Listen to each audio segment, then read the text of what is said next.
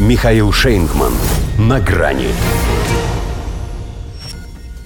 40 раз по разу не лучше. Как президента США заело на слове «демократия». Здравствуйте. На грани. Напряжение, надрыв, нерв. Было в этом его экстренном обращении к городу и миру что-то эпическое. Можно даже сказать эпизодическое, учитывая мимолетность эффекта. Тем не менее, поступок. После такого марафона оговорок во Флориде другой со стыда бы сгорел. Или на худой конец взял бы паузу и спрятался бы от посторонних глаз в надежде на то, что забудут. Но тут иной медицинский случай. Этот товарищ сам все прекрасно забывает. Публичность его стихия, как рыба в воде. То, что было вчера, не помнит. Зато остатком серости своего вещества хорошо понимает, что случится завтра, которое наступит после 8 ноября. Так что не время забиваться в угол, Родина в опасности. Что там Родина? Демократия. Да-да, вы не ослышались, а я не оговорился. Мог бы уточнить Джо Байден для тех, кто по привычке улыбнулся. Не обманывайтесь, в бюллетене вписана сама демократия. Едва ли не по слогам призвал он американский народ не верить глазам своим, когда прочитает в этом бюллетене слово «демократы».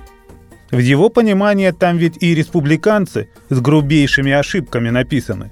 Надо писать «внутренние террористы». Хотя полуфашисты как синоним тоже бы сошли. Впрочем, на этот раз он подобных выражений себе не позволял. Так только обвинил сторонников Трампа в провоцировании политического насилия, запугивании избирателей, попытках посеять сомнения в добросовестности электоральной системы.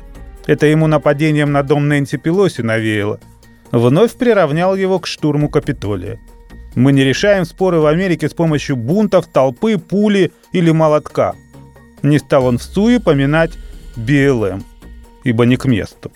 Вообще-то мог бы и поблагодарить. Это странное, рожденное в Канаде 42-летнее существо, которое якобы приложилось столярным инструментом к голове Пола Пелоси, поскольку вместе с молотком оно захватило с собой еще и гвоздь.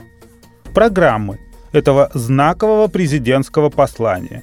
Не будь его, пришлось бы придумывать что-нибудь другое в качестве мобилизующего фактора. Да и секретная служба на отдельное спасибо наработала, позволив этому субъекту беспрепятственно ворваться в дом третьего лица государства, члены семьи которого тоже входят в число особо охраняемых персон. Как-то вовремя не уберегли они безобидного старичка, который в свои 82 любит погонять за рулем под шофе и, пользуясь служебным положением своей старушки с ее доступом к закрытой коммерческой информации, успешно поиграть на бирже. Похоже, доигрался. Старушка, по всей видимости, скоро дома будет бывать гораздо чаще. Опросы упорно пророчат республиканцам победу. В Палате представителей без вариантов, в Сенате скорее всего. Они, правда, проводились до этого выхода Байдена. Но есть сомнение, что его последнее слово способно подсластить горечь неминуемого поражения.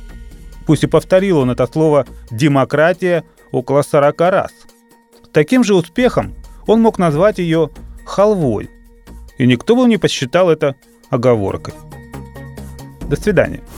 На грани с Михаилом Шейнгманом.